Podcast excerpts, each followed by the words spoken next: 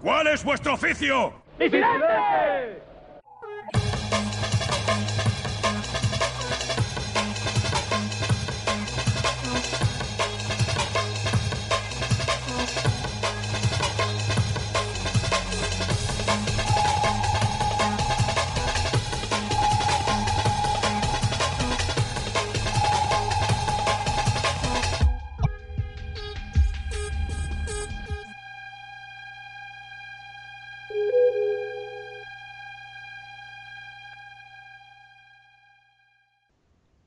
Si gana Donald Trump?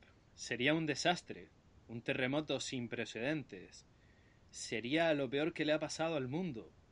Un racista, machista, homófobo, que quiere construir un muro con México. No puede ganar, es imposible. Todas las encuestas lo dan en contra, porque la gente no es tonta y la gente no quiere un facha en el poder. Bueno, pues ha ganado. Lo dijimos, lo avisamos, lo veníamos diciendo desde el mes de febrero, la primera vez que hablamos de Donald Trump, que sería el próximo presidente de los Estados Unidos de América. Y efectivamente, en enero de 2017, Donald Trump va a ir a la Casa Blanca y se va a quedar, ya veremos cuánto tiempo, porque hay quien incluso habla de que mm, será un presidente que el sistema quiera mm, montarle un impeachment. Y creo que tienen razón. Pero también es cierto que Donald Trump es una persona bastante inteligente y ya veremos cómo maniobra.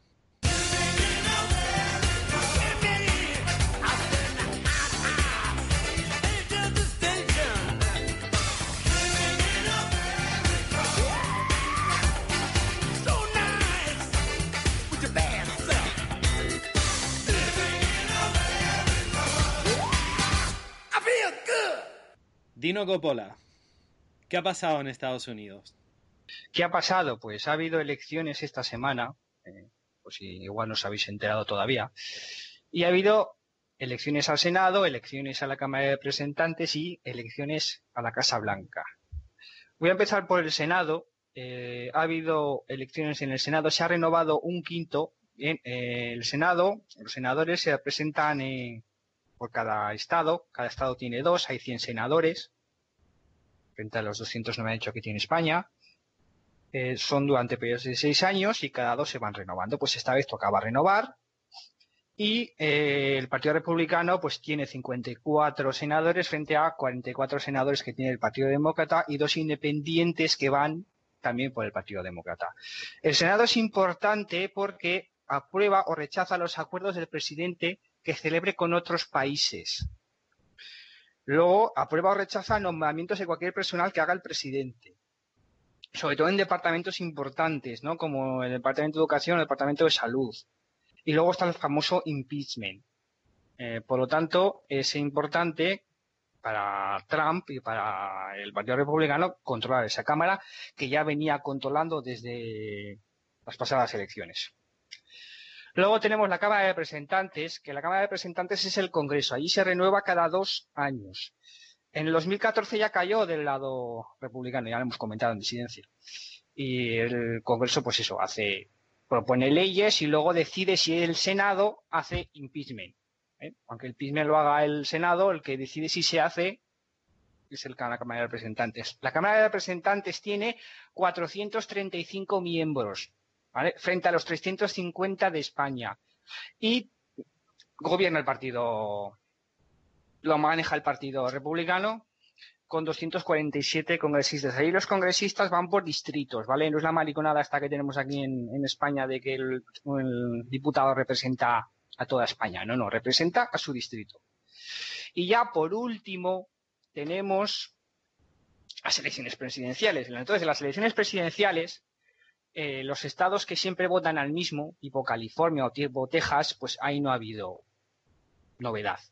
La novedad ha estado en los eh, llamados swing states, que son estados que van cambiando de uno a otro. Ya ha pasado lo que nosotros dijimos y sobre todo lo que Pelayo dijo, porque Pelayo se mojó mucho y ha acertado.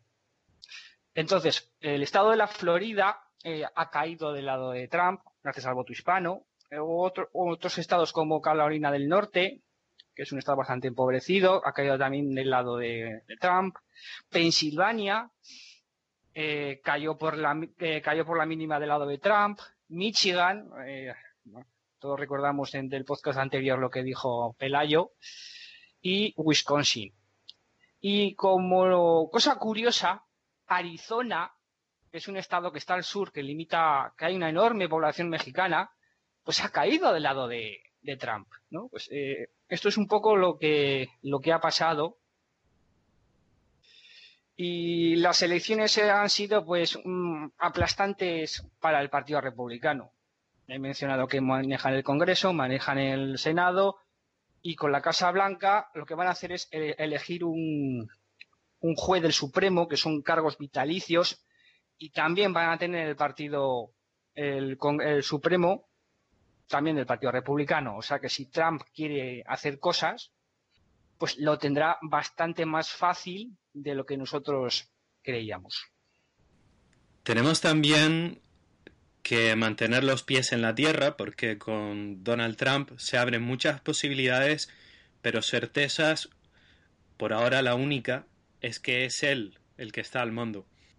Pelayo ha estado dándole a la cabeza y ha valorado los problemas y amenazas que podemos empezar a ver, ya sea por ineptitud, por acción, por omisión.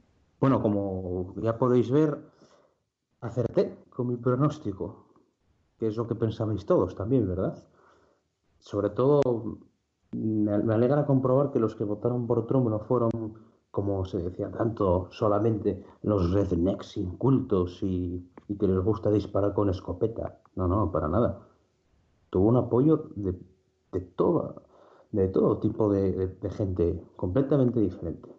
Y uno que fue decisivo, ante todo, fue el de los obreros de los estados de los grandes lagos, los trabajadores de las fábricas, los cuales, claro, como ya lo dijo Michael Moore, que no es que sea santo de nuestra devoción, claro, pero lo avisó y dijo, para los obreros de los grandes lagos las palabras de Trump, del proteccionismo, son música para sus oídos. Y ahí vemos cómo fue decisivo, sin duda, su apoyo fue decisivo para darle la victoria a Trump. Ahora bien, yo quería hacer un pequeño resumen de lo que se nos viene ahora y en unos pocos puntos, no sé si estaréis de acuerdo conmigo, después podemos debatirlo si os parece.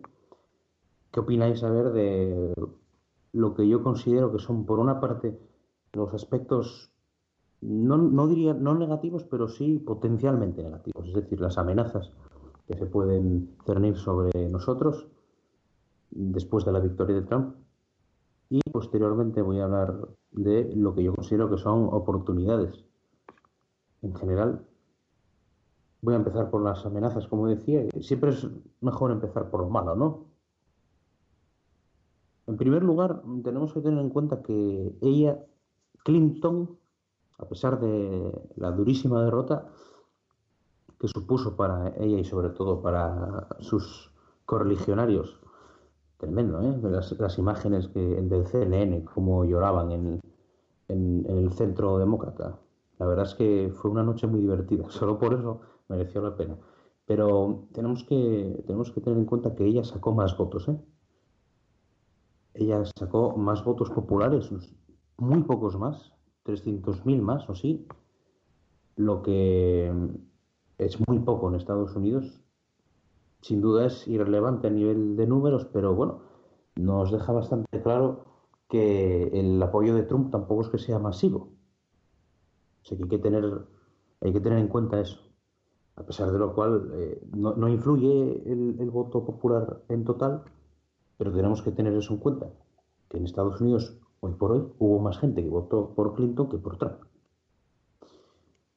En segundo lugar, eh, tenemos que reconocer que esto ha sido una campaña lamentable.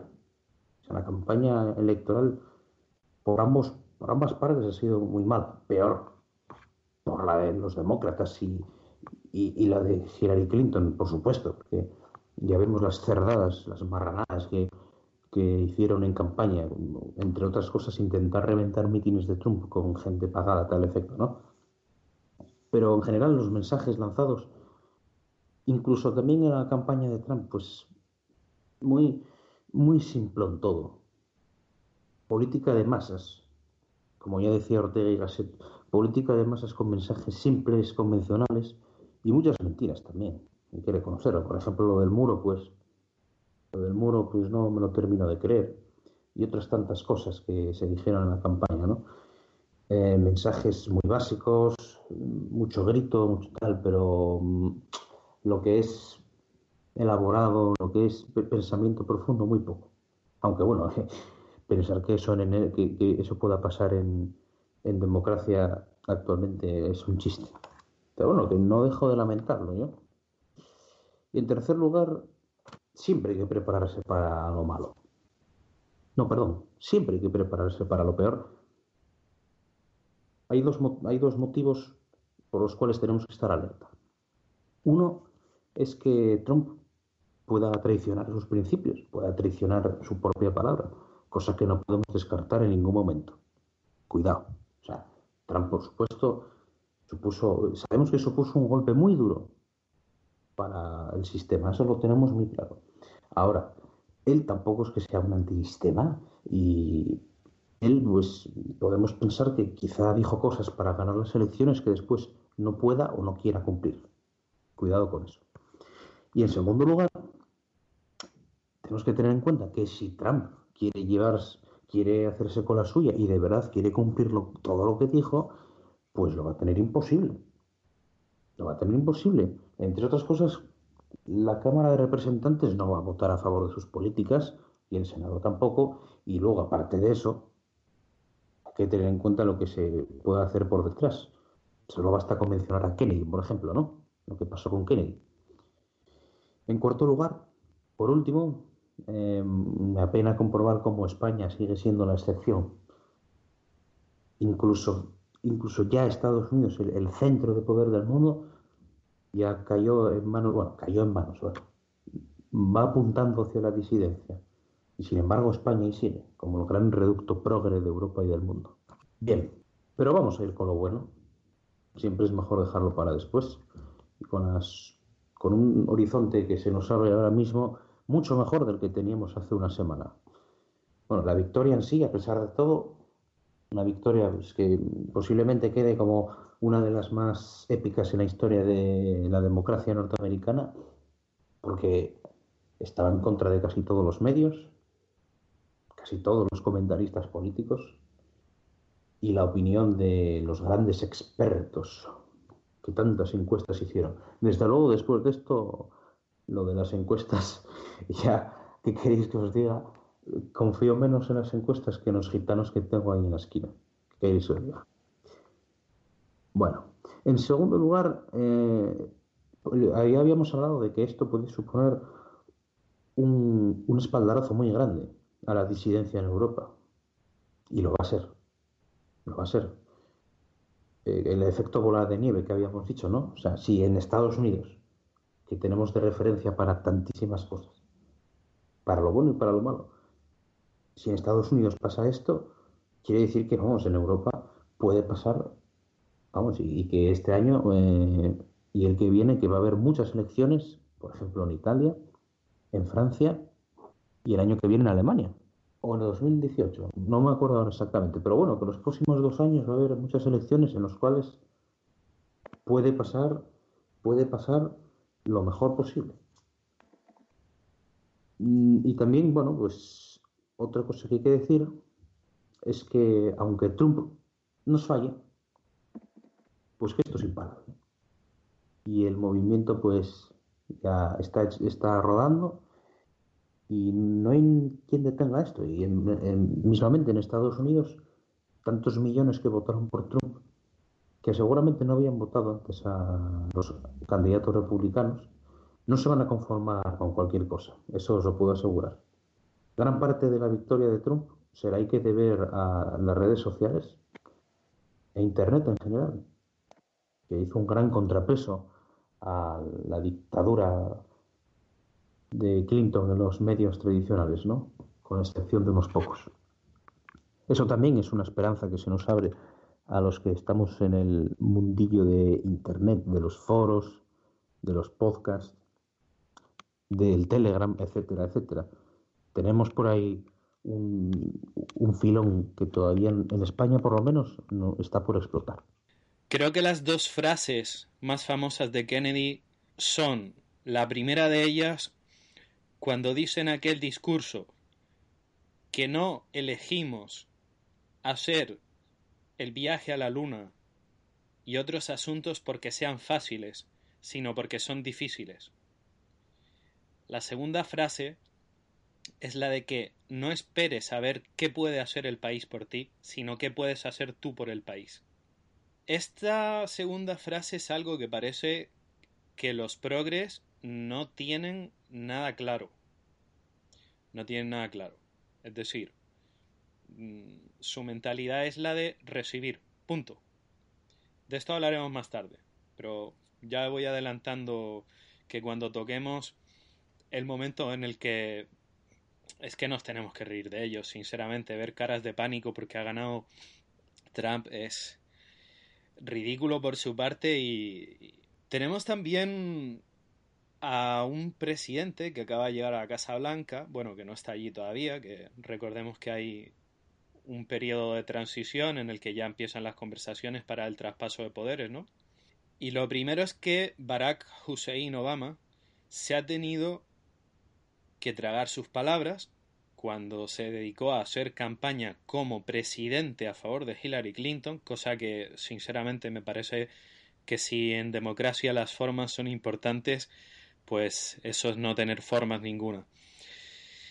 Se ha tenido que reunir con Trump al día siguiente de las elecciones y bueno, pues Obama lo ha puesto bien, se ha tenido que comer lo que decía, que era una persona no cualificada y tal. Así que esa ha sido como la primera victoria después de la gran victoria. Trump tiene una cosa que es algo que le ata a los demás que le han votado y a los que no le han votado incluso. Es decir, él ha creado un contrato con América que puede leer todo el mundo en Internet y que, bueno, pues le vincula con el electorado estadounidense, con el ciudadano estadounidense, ni siquiera con los que le hayan votado o los que hayan votado, sea quien sea, sino con todo el mundo. Pero sobre todo con sus votantes, por supuesto. Y es un contrato en el que hay medidas, pues, mm, bastante eclécticas, hemos avanzado en un artículo que la principal característica de Donald Trump es la heterodoxia, porque a Trump le dan igual las religiones, las razas, los sexos, lo que le importa son los resultados. Al fin y al cabo es un empresario. Si eres un marciano de tres patas, con verrugas raras en el brazo derecho, pues mientras le rindas los resultados que le espera, no le importa. Simonov ha estado leyendo ese contrato aparte del muro, de la construcción del muro, un muro que ya empezó Bill Clinton en los años 90, ¿qué es lo que más te ha llamado la atención?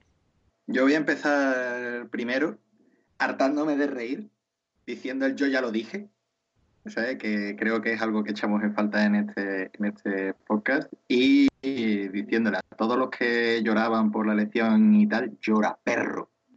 Vale.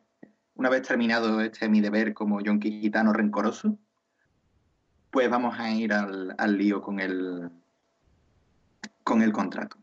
Pues la verdad es que el contrato no es nada nuevo en la política de Estados Unidos. Tengamos en cuenta que se trata de un país que se basa en el contractualismo de, Locke. viene de, esa idea ilustrada del contrato social. Por eso es por lo que tiene una constitución escrita explícitamente no es, eh, no es como el sistema tradicional foralista que teníamos en España o el sistema británico, que no hay una constitución explícita, es una constitución implícita. Pues en Estados Unidos sí, son contractualistas, su constitución es, esto y eh, está escrita explícitamente, su, su declaración de derechos está añadida como una extensión de ese concepto contractualista. Tenemos, sin, sin irnos tan atrás en el tiempo, tenemos que eh, ahí en el año 94, por parte de alguien que era el líder de la mayoría republicana en el Congreso, Newt Gingrich, que ahora suena como secretario de Estado, algo que nos interesa mucho en España, porque en España no nos interesa tanto quién sea el presidente, sino quién es el secretario de Estado, el equivalente al ministro de Exteriores. Pues este hombre redactó un contrato con los Estados Unidos, que sirvió para ganar una gran, eh, una gran mayoría en, los, Estados en los Estados Unidos, en el, Congreso. Ya he explicado antes, eh, Dino, el funcionamiento del sistema político de los Estados Unidos y no me extenderé en ello.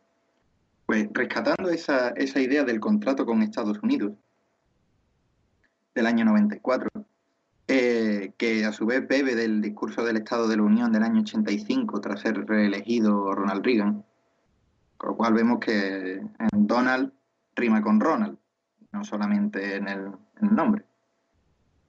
Pues ha hecho una especie de contrato muy simplificado porque eh, lleva una sola carilla y tiene seis medidas para limpiar la corrupción y la colusión de intereses especiales, los lobbies famosos, en Washington.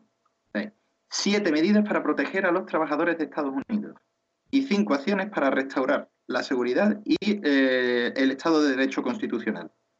Como vemos, todo un peligroso revolucionario antisistema. Aquí vemos que de las seis medidas para limpiar la corrupción, el Drain the Swamp, el eh, eh, desecar el pantano, de secar eh, la ciénaga, pues vemos eh, imponer límites a, los mandatos de los congresistas para que nadie pueda estar más de X años viviendo de la teta pública. Pide también eh, congelar los salarios de los, de los, funcionarios, excepto los militares, los policías y la sanidad pública algo que aquí nos suena, nos suena un poco. De hecho, aquí se llegó a congelar también los salarios de, estos cuando, cuando la crisis. Tercero, una petición para que por cada nueva ley, dos leyes deben eliminarse de, leyes federales. Esto es un poquito. Cuarto, eh, una, una moratoria de cinco años para que los, eh, los empleados de la Casa Blanca eh, y, del, y del Congreso no puedan formar parte de lobbies. eliminar un poco las puertas giratorias o más o menos poner, eh, poner un, un límite temporal para que puedan volver a, a eso. Y también quieren impedir que la gente de la Casa Blanca sea forme, forme cabildeo a favor de un gobierno extranjero.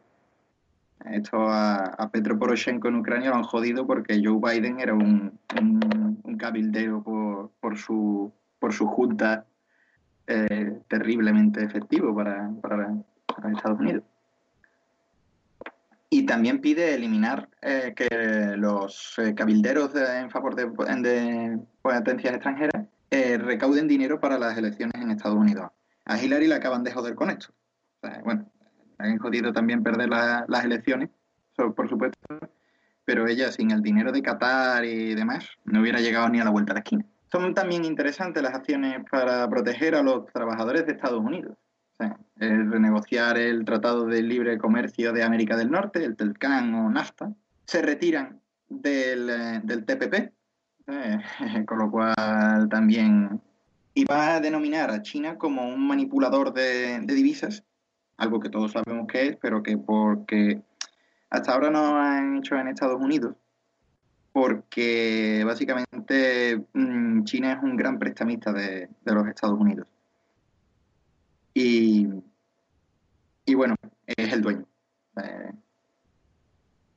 en suma, una serie de, acciones que a saber en qué, en qué quedarán, pero la promesa está ahí. Y mm, también es curioso porque va a evitar el pago a los programas por el cambio climático de, Estados Unidos hasta que no logre mm, limpiar primero el, problema con las aguas y el, medio ambiente en, Estados Unidos.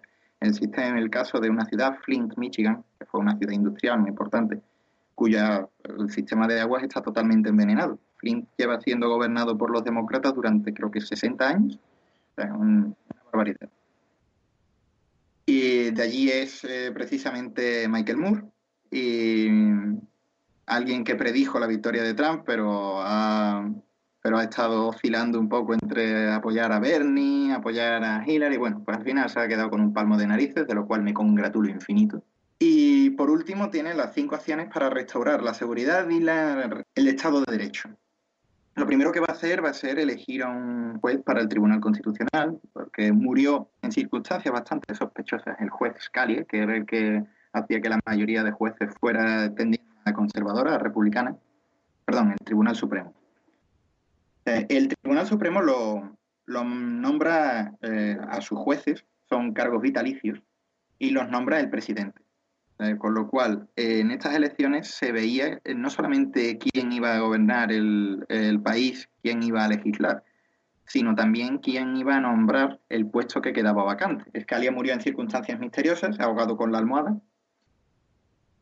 Y ahora eh, vemos que todo el plan para convertir Estados Unidos en un país de, vendido totalmente al globalismo y a la, agenda liberasta, pues ha fallado y eh, veremos que, cuál es el, candidato que nombra Trump. Probablemente no sea un candidato de consenso, no tiene necesidad ninguna y tratará de hacerlo lo más, lo más conservador posible.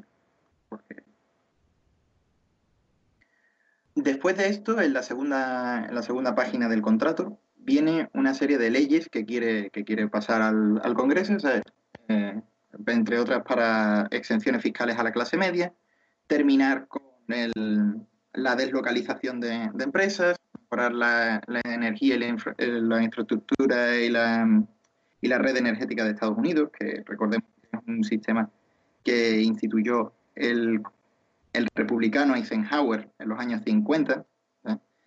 desde entonces pues hay muchas infraestructuras que están perdidas en una serie de, de leyes que no son nada descabellados, y que tienen cierto interés a saber en qué para todo esto, porque dice que es algo que quiere instituir en sus primeros 100 días de gobierno. Liberasta es como se conoce en ruso a los progres, no liberata, que también es un término peyorativo para designar a ese tipo de liberales en España que no dejan de ser vividores de la teta pública y que son al final más progres que la gente de Izquierda Unida o alguna cosa así. Por ejemplo, Esperanza Aguirre o sus lacayos, lacayes, no sé, gente que se apellida así. Tenemos también unas cuantas cosas con las que hacer esta primera aproximación que viene a ser algo que Marco Aurelio tiene un poco investigado. Por ejemplo, si la medida estrella es el muro, la culminación del muro, se supone que además eso va acompañado de expulsiones masivas, es decir, que no entre más gente y que los que ya están, que son 11 millones de ilegales, ni más ni menos, de los que Obama ya estaba expulsando casi medio millón al año, acaben al otro lado de la frontera. Me dicen por el chat que son 16 millones. Bueno, no está mal. Entonces, lo normal es que los escépticos digan, no se puede. No, no se puede, no hay medios. ¿Por qué? Es que no se puede perseguir a tanta gente o no se les puede fichar o... ¿Por qué no se puede? Vamos a ver, seamos serios, Estados Unidos es un país que vive bajo el imperio de la ley no puedes moverte por Estados Unidos sin que nadie lo sepa. Es imposible. Que sí, que a lo mejor un rico eh, plantador de estos que tiene naranjas en Florida o lo que sea, tiene a unos decenas de mexicanos viviendo en sus campos, da igual. Estados Unidos está sobrado de fuerzas policiales, de inspectores, de trabajo, de lo que sea. Si se quiere hacer, se puede hacer. La pregunta va, ¿se puede hacer y sobre todo, ¿se ha hecho ya en el pasado?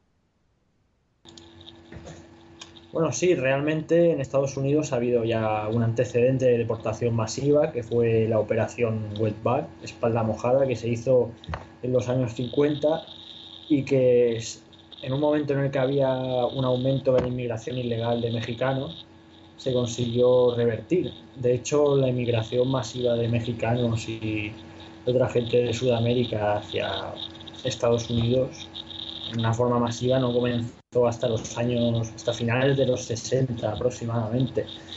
Antes de eso, todos los intentos que hubo de inmigración masiva se consiguieron reducir bastante. Entonces, esto de que no hay capacidad logística para hacerlo, mm, y menos con los medios que hay en día, yo creo que es totalmente equivocado.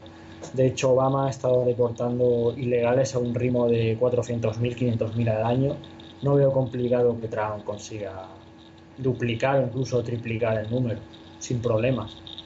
De hecho, tenemos también muchos otros países que han hecho deportaciones incluso más grandes con menos población, como Arabia Saudí, Qatar y todos estos países rutinariamente están deportando a trabajadores indios, pero hablamos a lo mejor de millón o dos al año. Y en este sentido yo creo que si hay voluntad política de hacerlo, se puede hacer perfectamente las deportaciones ilegales. Otra cosa es que no haya voluntad política, pero en cuanto a logística, sin problemas. Tenemos un, un precedente, yo creo, con Donald, ya lo ha mencionado Dino y Simonov, que es Ronald Reagan. Probablemente sea la persona a la que más se parece que haya estado antes en la Casa Blanca. Y bueno, pues Ronald Reagan es una persona a la que fuera de Estados Unidos se le intentaba poner de tonto, de, de simple. La realidad es que gobernó ocho años y Estados Unidos, bueno, salió del bache en el que estaba en los años 70. Era una persona que consiguió que la Unión Soviética cayese, es que los paralelismos están ahí, tipo de personalidad relativamente parecida. Sí que es verdad que Ronald no tenía una personalidad expansiva y tan dominante como Donald. Entonces, ¿es real este parecido o no es real, Dino? El parecido real pero que se parezca no significa que vaya a hacer lo mismo. Eh, Trump desde un primer momento se fijó en, Ronald Reagan. Eh, por ejemplo, el de Make America Great Again, esa frase, esa frase de Reagan, que, la hizo en 1980 cuando la, revolución del movimiento conservador. Siempre ha dicho que fijarse en un presidente se fijaría en, en Ronald Reagan. Y ha tenido durante la campaña muchos guiños, muchos guiños sobre todo porque el electorado republicano lo va echando en falta a Reagan, porque de una temporada Reagan se quedó como un ochentero de, desfasado, pero la verdad es que se les parece mucho. Mira, te voy a decir dos cosas que salen en los periódicos y todo a la gente para que la gente crea ver si es de Trump o estoy hablando de Reagan de Nation. Es la persona más peligrosa que jamás haya estado cerca de la presidencia. Es una amenaza para la especie humana. Y otra de la CBS. Los historiadores no van a entender cómo el pueblo americano se enamoró de este hombre. Pues muy bien, esto están hablando de Ronald Reagan, no están hablando de Trump. Y parte del contrato de, que lleva Mm, Trump suena un poco a Ronald Reagan, porque básicamente te va a bajar impuestos a las clases medias, bajar el impuesto de sociedades que está en el 40, aunque con desgrabaciones se queda en el 30, va a quitar el impuesto de sucesiones, va a desregular, porque es una de las cosas que a mí siempre me hace mucha gracia, dice, no, es que este hombre es proteccionista, pues el, que era proteccionista era, era Obama, era Obama que ha puesto protecciones por todos los lados. Eh, va a aumentar el gasto militar, aunque es verdad que lo va a quitar de la OTAN. Eh, tiene similitudes, lo que pasa es que hay, muchas diferencias. Eh, Reagan llegó en el 80 con esta inflación.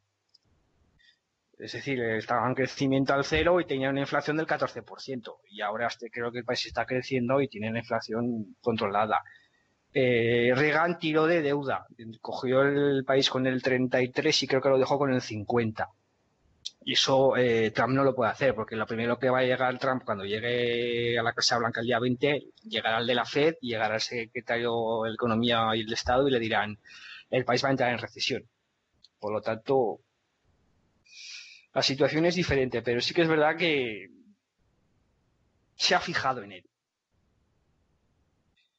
Eh, por lo tanto, que la extrema derecha o que la extrema izquierda eh, lo tengan en cuenta, ¿vale? Que no se parece en nada al programa de Le. Eh, es algo muy, muy americano, muy de los años 80 y también tiene un poco de toque de Eisenhower, sobre todo con el tema de infraestructuras. Porque Eisenhower era un experto en logística hizo las interestatales en cuatro años, que las interestatales eran básicamente eh, una forma de que un estado a otro pueda ir más fácilmente personas y mercancías. Y el país lo necesita, pero claro, estando con la deuda que tienen y estando en números rojos y, em, y teniendo la deuda que tienen, yo lo veo un poco complicado. Luego está el tema de la alt-right, que yo veo que aquí lleváis un cacao mental encima. A ver, la alt-right no es una ideología, ¿vale? No es como, lo que sé, el tradicionalismo, el socialismo, es una posición. La alt-right lo juntan los paleoconservadores, los conservadores fiscales, los republicanos moderados, alguno de la nueva derecha, algún fascista perdido que haya por ahí y libertarians.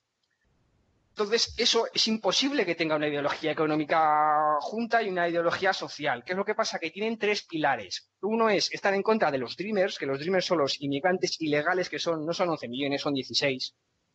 Eh, están en contra de la dictadura de lo políticamente correcto y, están a favor de la libertad de expresión que está en la Constitución de los Estados Unidos. O sea, no es una ideología, es simplemente una, una, una posición, ¿no? Entonces, intentar sacar una ideología de ello, pues yo lo veo un error. ¿eh? Y Trump no es de la alt-right, no pertenece a esa agrupación. Es al revés, es la alt-right la que siente afinidad hacia él. Hacia él.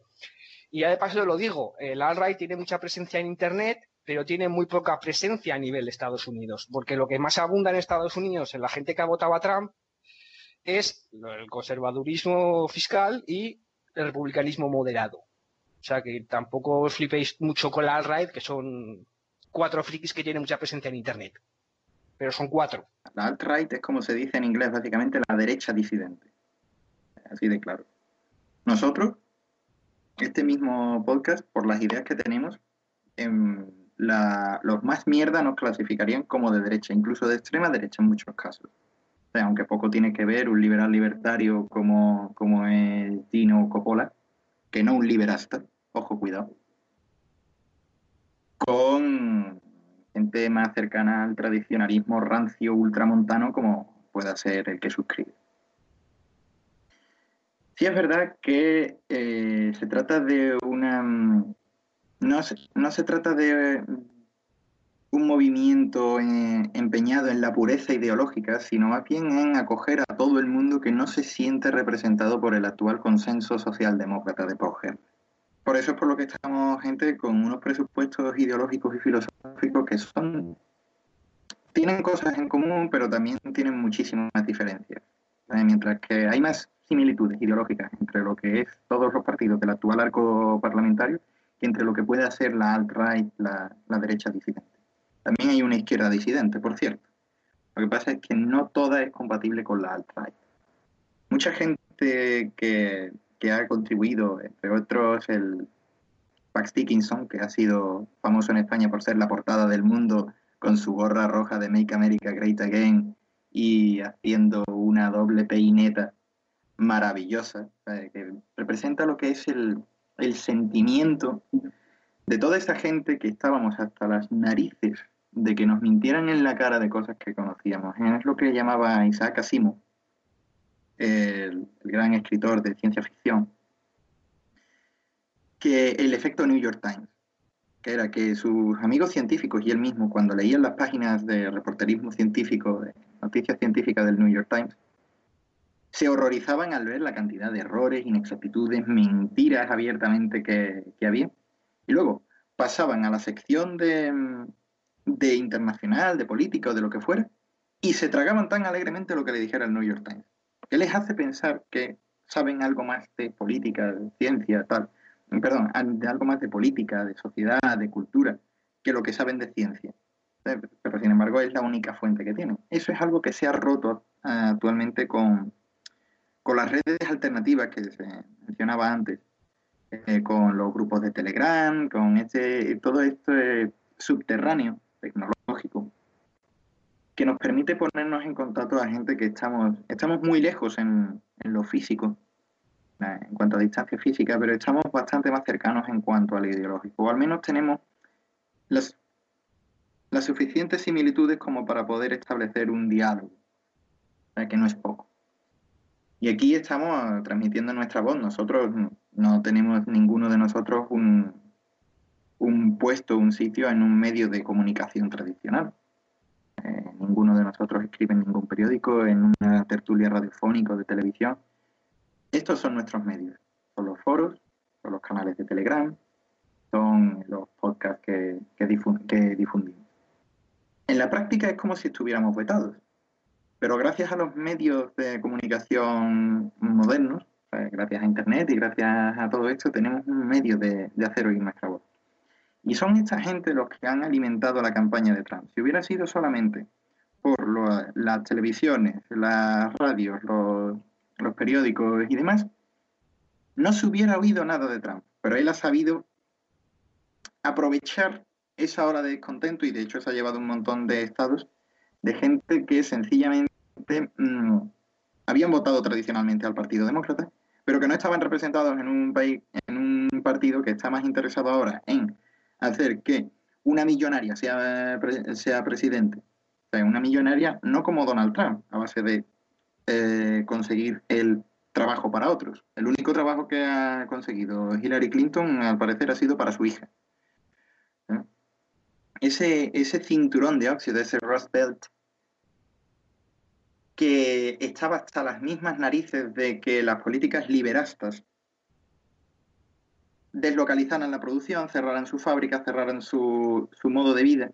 Y encima tenían que soportar que al ser blancos y varones, pues eran privilegiados. ¿Privilegiados de qué y de cuándo, cojones? Eh, por eso, eh, gente como, como Pax Dickinson, que viene de una familia de, del Rust él, por cierto, eh, era, era informático fue, y por sus opiniones políticas lo, echaron del, trabajo que él tenía en Business Insider.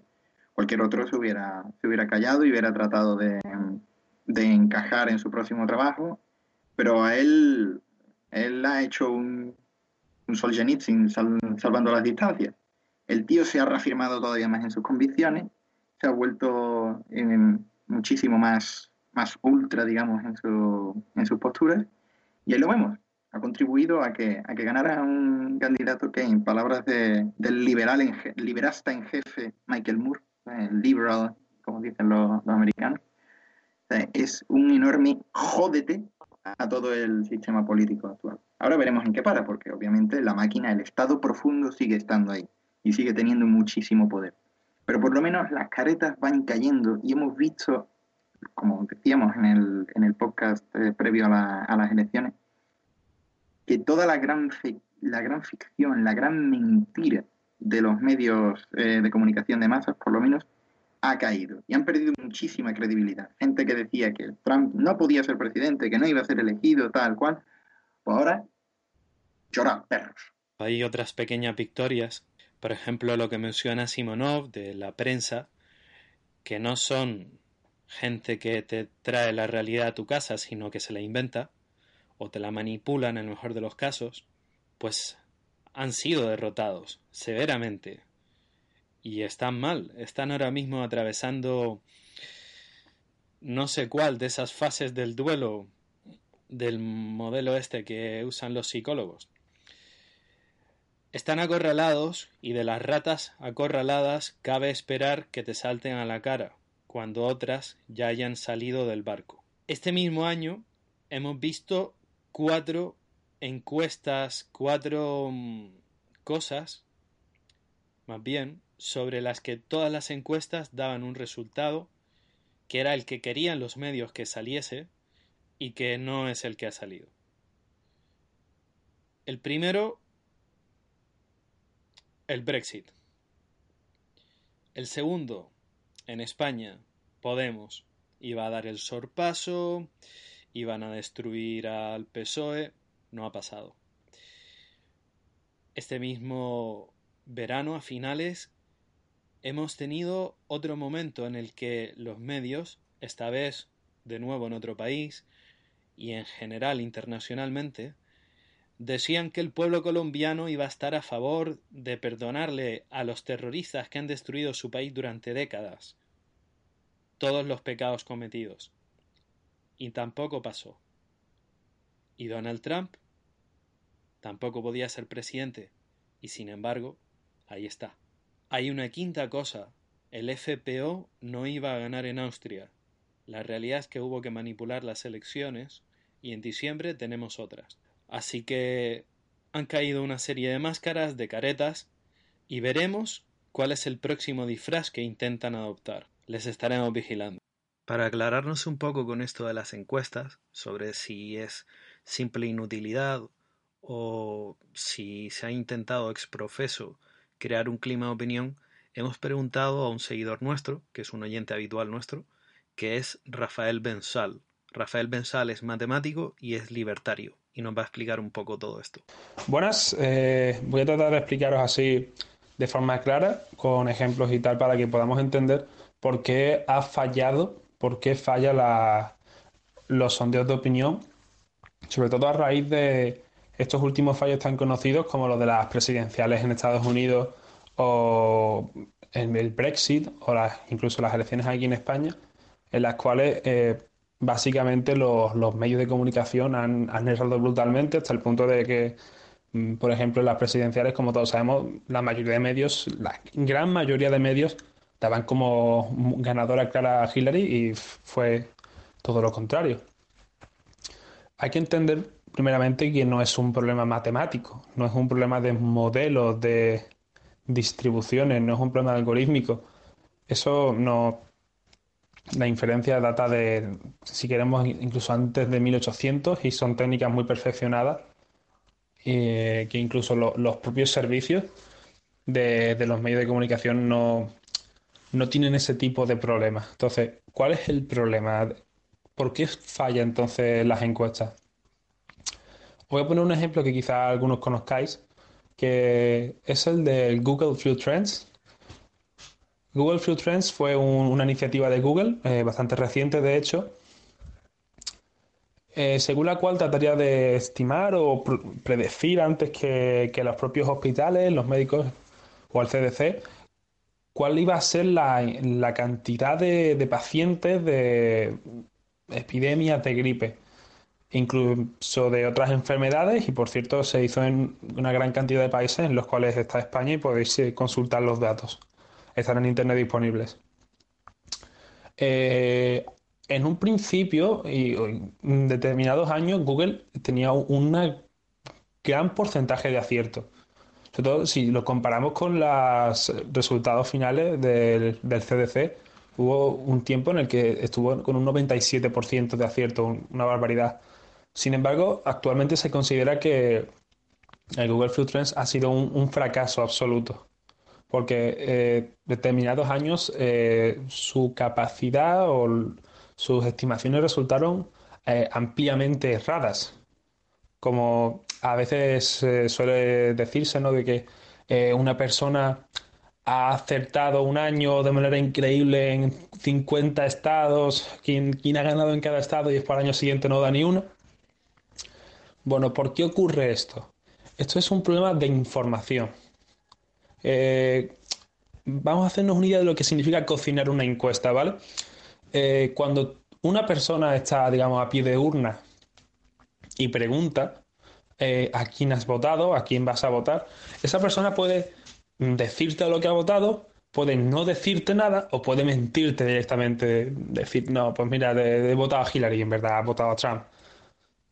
Mm, ¿Por qué hace esto? Cada uno tiene sus motivos. El caso es que eso lo saben las, No lo sabe cualquiera, por supuesto, pero lo sabe la, gente que toma los datos. Entonces, cuando uno eh, recibe una amalgama de, datos y los tiene que procesar, pues uno no puede decir, mira, los que han votado que, los que no me han dicho nada, pues los quito. Pues sería un error porque eh, está más que demostrado que la, la composición de las personas que no te responden no es homogénea.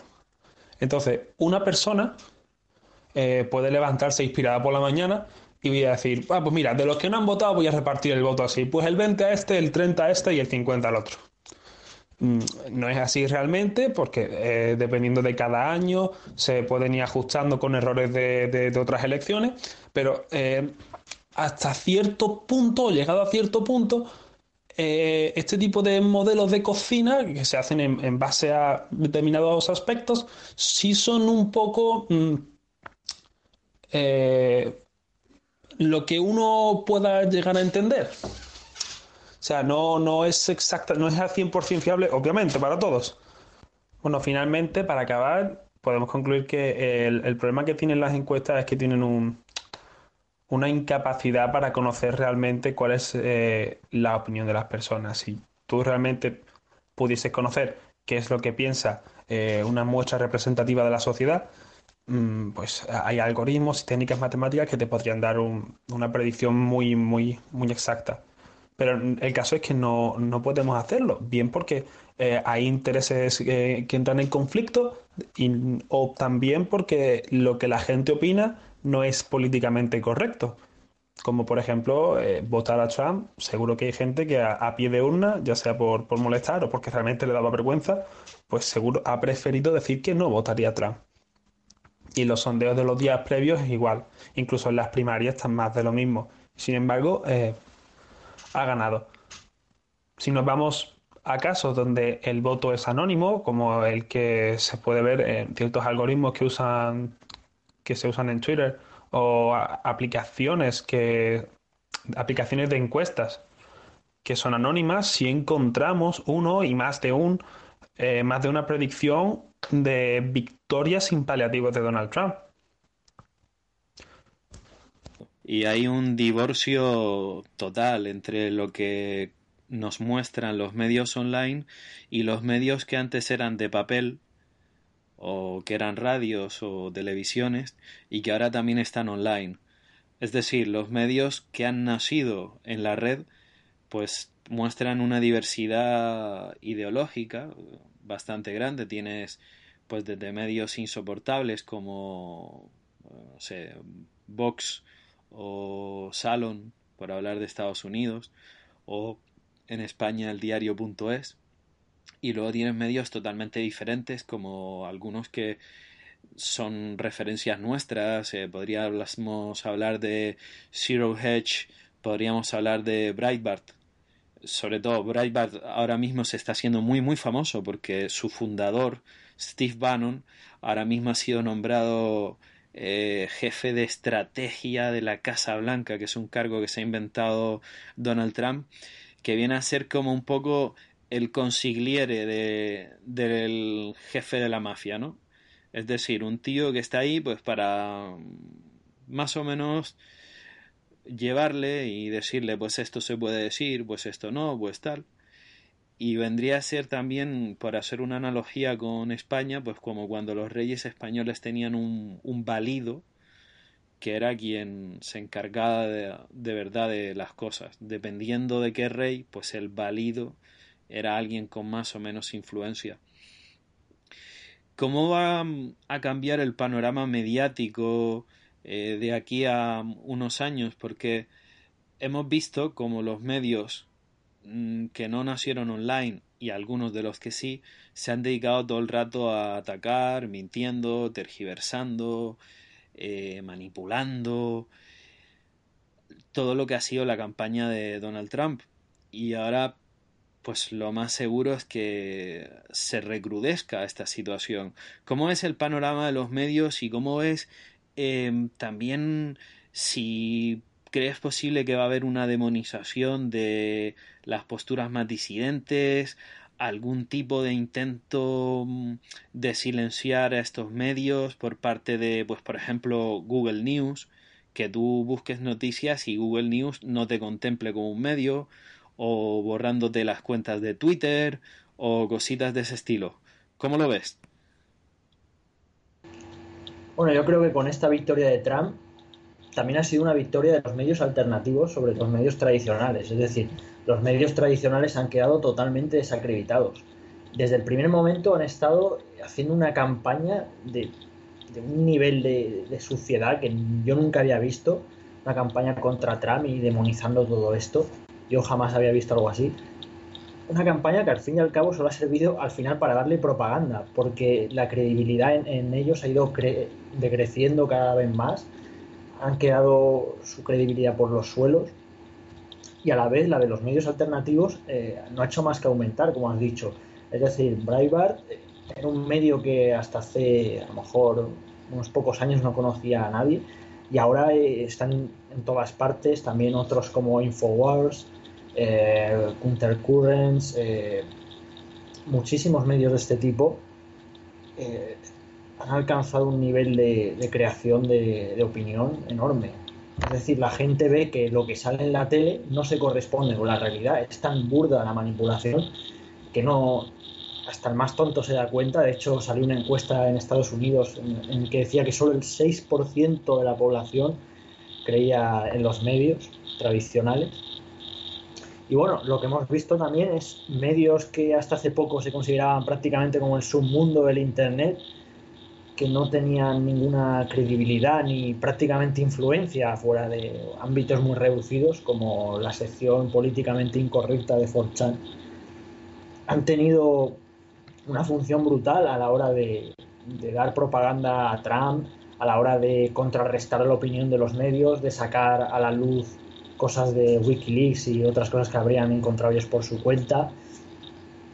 Y bueno, en este sentido, yo creo que es una gran victoria de, la libertad de información, porque si hasta hace poco veíamos que no teníamos prácticamente ninguna forma, ninguna brecha por donde actuar, porque los creadores de opinión eran los medios, unos medios hegemónicos que dependen de, muy pocas personas, dependen de unos conglomerados ideológicos y económicos muy reducidos. Por ejemplo, Soros, uno de ellos, que financia una cantidad enorme de, medios, tanto tradicionales como alternativos. Por ejemplo, tiene a través de su sociedad de inversión Capital Gala, controla un porcentaje muy alto de participaciones en la sexta. También se sabe que financia el diario.es, también al Huffington Post, por supuesto a, la CNN muchos medios así.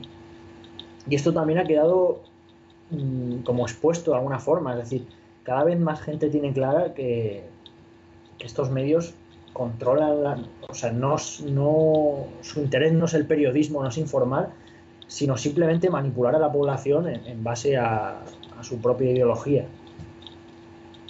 Y bueno, sobre lo otro que preguntaba, sobre si iba a haber algún tipo de represión contra estos medios, bueno, mm, es que ya la está viendo. De hecho, hace dos días censuraron muchísimas cuentas de, Twitter de Estados Unidos relacionadas con la derecha alternativa.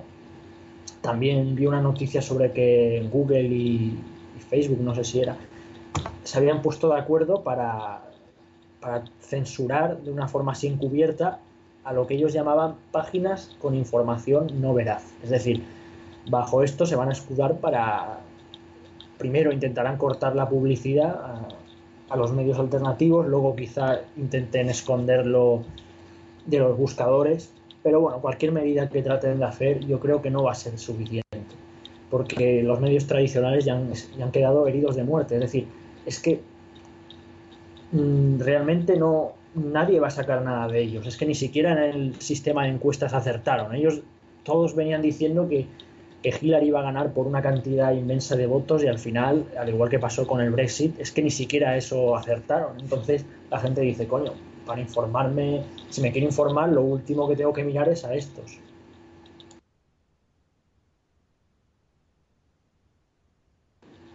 Y nosotros, en este contexto, como un medio alternativo de información y de debate, tenemos que estar ahí, tenemos que aprovechar esta brecha que ha habido en el sistema este descrédito de los medios tradicionales para estar ahí informando. pero la idea es que no debemos ser como ellos, es decir, no debemos solamente mm, crear opinión, tenemos que ante todo informar, es decir, tenemos que buscar la verdad ante todo, no tenemos que actuar como manipuladores como tal, tenemos que antes de todo decir la verdad, eh, informar de los hechos lo más objetivamente posible, no podemos caer en, en su rollo de manipulación. Tenemos que tener nuestro propio criterio, tenemos que hablar siempre desde un punto de vista que cualquiera que lo lea, eh, a no ser que esté muy lobotomizado, claro, pues que pueda decir, coño, pues esta gente eh, está diciendo la verdad, es decir, no puede, puede dar su opinión, pero ante todo está diciendo la verdad, algo contrastado con, con ciertas fuentes que no están ahí simplemente inventándose algo. Por ejemplo, hay medios alternativos que, que sí que es verdad que no, no, son veraces. Por ejemplo, Alerta Digital en España es un medio que podría haber sido algo interesante, pero mm, ya nació mal. Es decir, desde el primer momento, además de tener una calidad muy baja, se han dedicado a, a soltar bulos y al final, claro, quedan totalmente desacreditados. Y lo dicho, no podemos caer en lo mismo. Tenemos que tener ante todo nuestro, de todo servir la verdad, porque al fin y al cabo la disidencia trata de esto. O sea, yo la disidencia no la veo como una ideología como tal, sino como la búsqueda de la verdad. Menciona Simonov los motivos sobre por qué Donald Trump ha ganado y especialmente pues hay que hablarlo es la obreros y sobre todo la población blanca que no está implicada directamente en historietas progresistas. Estas elecciones han tenido un momento bastante bonito en el que se podría hablar incluso de justicia poética. Y es que Trump ha ganado, como mencionaba Dino Coppola, porque estados clave como Pensilvania han caído de su lado. Y en Pensilvania ha caído del lado de Trump por unas pocas decenas de miles de votos. En Pensilvania vive una gente que todo el que haya visto una película ochentera de Harrison Ford, que se llama Único Testigo, que es una gente rara, es una gente particular. Y esta gente son los Amish. ¿Quiénes son los Amish? Los Amish son los descendientes de una secta de alemanes y suizos que encontrando el clima de las guerras de religión en Europa hace cientos de años irrespirable, se subió a un barco puso rumbo a América y no volvió a mirar atrás. De esa gente siempre se han reído un poco los demás. Eh, respeto por ellos no ha habido nunca. Como mucho que son pintorescos y que hacen gracia, los turistas van allí y les sacan fotos, porque son gente que se ha negado en gran medida adoptar el progreso técnico, no usan vehículos a motor, no usan teléfono, no tienen televisión, siguen viviendo como cuando llegaron a América, con matices, pero la base es que siguen viviendo así. Y esa gente, por supuesto, pues valora la familia por encima de todo, la comunidad, la ayuda mutua y también, ¿por qué no?, el ganarse el pan con el sudor de su propia frente. Los Amish han conseguido una cosa del gobierno de Estados Unidos que creo que no ha conseguido nadie, y es estar exentos del pago de muchos impuestos, porque ellos han declarado explícitamente que no quieren absolutamente ningún beneficio por parte del gobierno central. Nunca han servido en el ejército, nunca han pagado seguridad social, simplemente ellos están al margen e intentan vivir con el mundo moderno pues como buenamente pueden. Han conseguido que eso se les respete, con lo cual ya deberíamos haber sacado la lección de que son una gente bastante más perseverante de lo que podría parecer si después de siglos siguen viviendo como hace siglos, algo tendrán. ¿Qué ha pasado con los Amish? Que no votan nunca, y esta vez sí han votado. Esta vez han votado por Donald Trump. No sé quién ni cuándo se dio cuenta de que podrían ir a favor de él.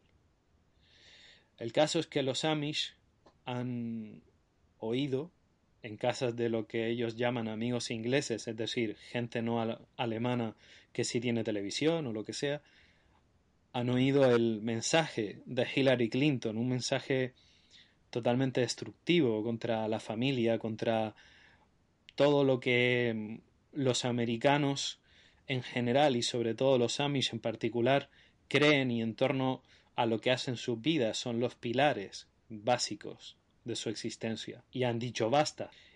Ha quedado muy claro que para los progresistas democracia es cuando sale lo que tú quieres. Y cuando sale lo que tú quieres, el pueblo soberano, eh, la clase obrera, es maravillosa. Y cuando no sale lo que tú quieres, son unos ignorantes, son la América profunda, son unos idiotas, y lo mejor que se podría hacer con ellos es manipular a sus niños desde la cuna hasta la tumba, y si hace falta quitarles el voto a los mayores, que se haga. Bueno, lo primero es comentar que eh, el hecho de que, de que alguien, los, los Amish, hayan, hayan sido tan relevantes en, esta, en estas elecciones, pues me recuerda un poco el pasaje bíblico que la piedra que rechazaron los constructores se ha convertido en la piedra angular, ¿no? Una gente que vivía fuera de la sociedad, sin participar en, en nada, de ellos a, su, a sus cosas, y han resultado ser muy, muy relevantes. Ha sido una cosa eh, bastante es curioso porque los menonitas forman colonias en muchos países. Rusia es una de, uno de ellos.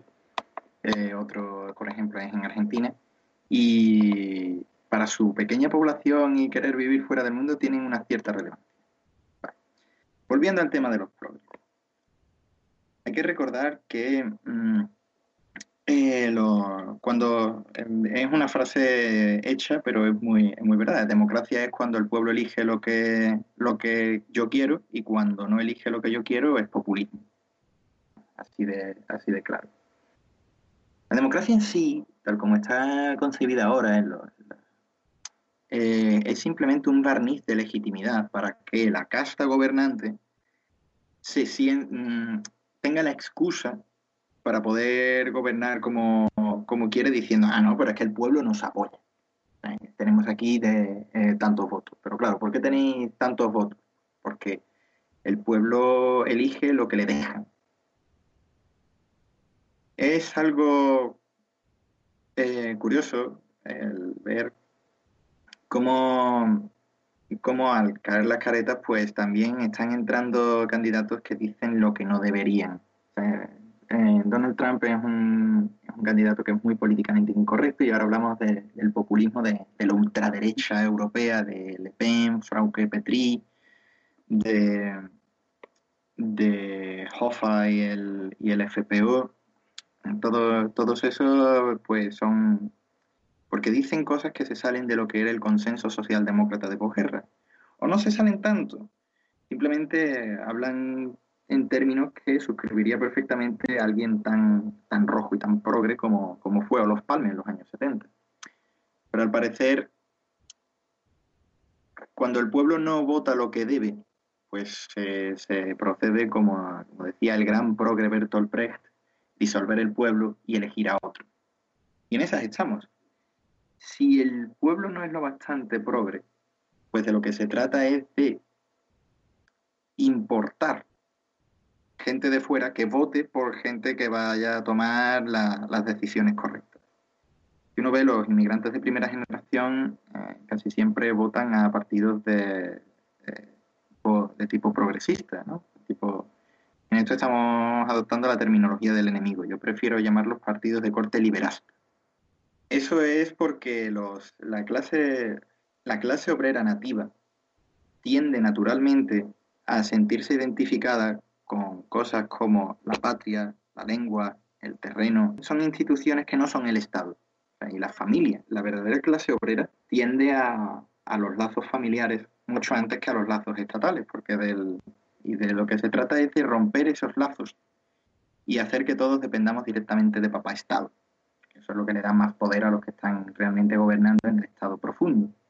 En esas estamos ahora mismo, pero bueno, estas elecciones mm, no creo que vayan a cambiar esa, ese afán de incrementar el poder del Estado, pero sí que suponen un freno y una posibilidad de ir restaurando instituciones al margen del Estado, porque es más probable que gente como, como los que he mencionado nos dejen un poquito más en paz para poder crear ese tipo de, de cosas, mientras que otros van a querer controlarnos desde el principio sobre la reacción de los progres, los liberals o los demócratas. Yo la semana pasada el lunes o el martes hice un podcast un monólogo de los míos que se llamaba eh, Basura Blanca Clasismo Progre, en el que hablaba sobre el clasismo de los progres y eh, aparte que dije que iba, que iba a ganar Trump, iba expliqué muy bien lo que les cuál iba a ser la reacción de los de los progres ante la victoria de Trump. Y la verdad es que ha sido lo que yo dije. Entonces, el problema que tiene esta gente es que no entiende que las clases más bajas de la sociedad, cuando hablo de clases bajas hablo de los, los obreros de clase media baja y los de los pobres directamente, pues porque esta gente no vive en el mundo de la piruleta, no vive en el mundo mágico que vive esta gente de clase media alta y la gente alta de las grandes ciudades. Tiene una forma muy diferente de hacer las cosas. Y siguen sin comprenderlo. Entonces ellos tienen una especie de superioridad moral autoimpuesta eh, por la cual la única forma de hacer las cosas es la forma que ellos dicen.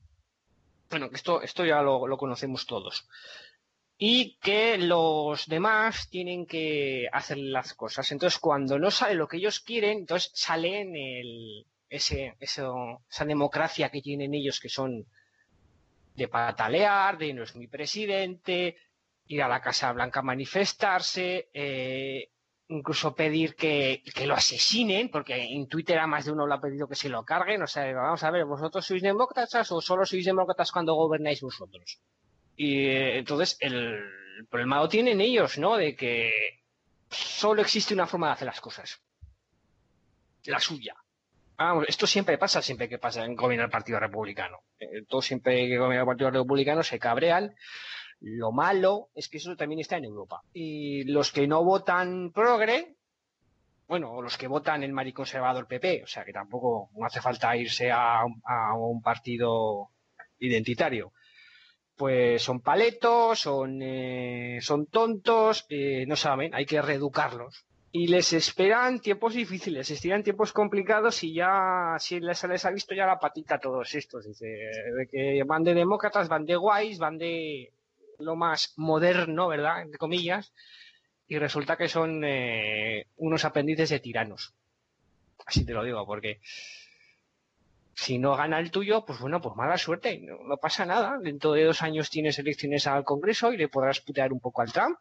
Pero no me vengáis con esto de que hay que asesinarlo, hay que, hay que echarlo, no es mi presidente, oye, es tu presidente, igual que a tu presidente Bush o cuando o estaba gobernando Obama, para muchos republicanos era su presidente, aunque no les gustase, y creedme, no les gustaba nada. Pero este es el juego de la democracia. Eh, que yo creo que yo no sé si es que son inmaduros o, o directamente que, que, no son demócratas y van de demócratas. ¿vale? Entonces, esto que lo que ha comentado Simonov, que es un, es un cierto. Así que en esas estamos y en Europa vamos a estar exactamente igual eh, con las próximas elecciones, que esperará de que lo que, pues eso en Francia el Le Pen va a ser lo peor de lo peor de lo peor y a resultar que Hollande va a ser una bellísima persona, que a ver cómo lo venden los progres no son buenos enfrentándose a las cosas directamente. Son gente que suele agachar la cabeza eh, si tienen enfrentamientos físicos o los evitan eh, desde muy pequeños. Y de mayores pues son otros los que les tienen que hacer las cosas, son otros los que se tienen que hacer cargo de que puedan comer, por ejemplo, por eso las paguitas están a la orden del día, de que puedan trabajar, los empresarios son malos, pero les tienen que dar un puesto de trabajo indefinido, de por vida, y si no el Estado, un puesto de funcionario. También le tienen que poner el médico en la seguridad social o no son capaces de ahorrar para la vejez, así que le tienen que dar una pensión. Por lógica esto, que otros trabajen para ti, porque no deja de ser eso, necesita una excusa moral, es como cuando se declara una guerra. Nadie dice, mira, te declaro la guerra porque voy a arrasar con tu país y me voy a quedar con todo lo que tengas. No. Siempre hay una excusa moral. La gente necesita tener razón. No solamente para vendérselo a los demás, sino para sí mismo. En este caso, es que ellos son los buenos. Son los buenos. Están haciendo lo correcto. Ellos trazan una raya en el suelo y dicen a la derecha los malos, a la izquierda los buenos y se ponen en el lado izquierdo. Y en el lado derecho ponen todo lo que va en contra de sus intereses. No importa si es honrado, si es coherente, da igual, son malos. Entonces los malos se merecen el castigo y están obligados a ocuparse de los intereses de los buenos, porque son los buenos. O sea, dentro de su mente esto es así. Para sostener una mentira, que es que ellos son los buenos, necesitan más mentiras y acaba siendo como un castillo de naipes. Otro problema con las trolas es que engendran otras mentiras. Partiendo de las premisas falsas se llega a donde sea. Por ejemplo, los liberales adam smithianos y ricardianos decían que el valor provenía del trabajo, única y exclusivamente. Pues entonces los marxistas decían que si todo valor proviene del trabajo, el empresario te explota y por lo tanto es necesario el comunismo. ¿Qué pasa con las premisas falsas que engendran conclusiones que pueden ser coherentes, pero son igual de falsas? De la mentira no puede salir una verdad. Como la justicia es su postura es tan evidente, pues cualquiera que no la asuma tiene que ser malo. Eso ya lo hemos dicho antes. También cabe otra posibilidad, que además de ser malo, o en lugar de ser malo, sea tonto. Por eso tienen ese desprecio por la clase obrera cuando no vota lo que ellos quieren. El progresista gusta de combatir su miseria vital con delirios de grandeza. Ellos, por ejemplo, no dicen, no, es que quiero ser funcionario para no dar palo al agua o quiero que dejen entrar inmigrantes porque eh, así se joden los demás o porque soy contrario a mi sociedad. No, no. Ellos dicen que están luchando contra el sistema. No importa que sea un sistema que les deja ocupar casas o adoctrinar niños en el colegio o les da paguitas o mm, categoriza como delito de odio todo lo que vaya en contra de lo que a ellos les ofende. Ellos están contra el sistema. ¿Qué pasa? Que luchar contra el sistema es cosa de gente muy inteligente. Por tanto, ellos son inteligentes y sobre todo de buenas personas y de gente comprometida. Siempre que oímos o leímos o leímos o leemos la palabra comprometida, se refiere a alguien que es un sectario de izquierdas. Nunca puede ser de otra manera. Entonces, no importa que el sistema ataque a Trump y que si el sistema te ataca, pues es porque tú eres antisistema. Desde cada letrina y desde cada cloaca donde se guarda la mierda del sistema se ataca a Trump, se nos ataca a nosotros, pero nosotros, en palabras de ellos, somos el sistema. Es que no pueden hablar de otra manera. Necesitan justificarse una y otra vez, si no su mundo se derrumbaría. ¿Cómo puede justificar un progre que un granjero de Alabama haya votado a Donald Trump. Un tío que se levanta a las 6 de la mañana para trabajar, que no cobra paguitas, que es una persona honesta, pues tienen que decir que ese hombre es tonto. Es que no pueden decir otra cosa. Si no dicen que ese hombre es tonto, toda su mentalidad se va a la mierda. Al final, lo que pasa es lo que apuntaba al principio del programa. Lo que decía Kennedy, hay que dar hay que dar, porque si todos damos, todos tomamos, pero los progres solo quieren tomar, tienen que dar otros. Vamos a cambiar de tema y estaba para Marco Aurelio. ¿Cómo va a cruzar este fenómeno el Atlántico? ¿Qué efecto va a tener en Europa? Bueno, sí, yo veo que el ascenso de la victoria de Trump se ha dado justamente en un contexto en el que por toda Europa, prácticamente en toda Europa, se está dando un movimiento político e ideológico de cambio. Es decir, el progresismo está dejándose de lado, el globalismo como ideología a seguir racionalmente también está en decadencia y a la vez está habiendo como una contrarrevolución contra esto. Contrarrevolución que tiene valores como el patriotismo, la soberanía nacional, eh, la identidad, los valores tradicionales. Esto está ya expandiéndose en principio parecía que desde el este solamente, pero ahora también empezamos a ver que en centro de Europa, incluso en Francia, comienza a haber eh, un movimiento a tener en cuenta. Es decir, ya no estamos hablando solo de partidos marginales, no estamos hablando de, cuatro frikis en Internet ni nada de eso. Estamos hablando de, partidos que tienen la posibilidad de ganar o, entrar o que ya están en el Parlamento y de medios que cada vez más, medios sobre todo de Internet, que crean más opinión, que tienen más influencia respecto a los medios tradicionales. Y en este sentido, eh, todo esto ya no es algo que se puede ignorar o dejar de lado. Ahora es algo a lo que van a tratar de combatir. En este sentido, yo pienso que va a haber por parte de, las administraciones actuales, de los gobiernos actuales, va a haber como una especie de, de palo y zanahoria. Por un lado, van a intentar reprimirnos, van a intentar reprimir todo este tipo de, ideologías, de pensamientos, y por el otro, van a intentar de quizás eh, algunos más conservadores tomar, hacer como que toman alguna de estas ideas, por ejemplo Sarkozy en Francia, pues viendo que el Frente Nacional se le come el electorado, o sea, al principio lo comía más que nada a lo que era la izquierda, pero ahora también se lo coma a los, conservadores. Entonces yo creo que lo que van a intentar hacer va a ser eh, copiar postulados suyos, que luego no cumplirá, medidas de cara a la galería. En este sentido sí que veo posible que haya algún tipo de acercamiento muy tibio, pero que no, no, se, no se materializará en nada. Yo creo que quienes sí que de verdad tiene la posibilidad de tener una colaboración más, cercana son los partidos del ámbito identitario que consiguen llegar al poder. De hecho, es que yo veo es cuestión de tiempo que, que gobiernen en varias zonas.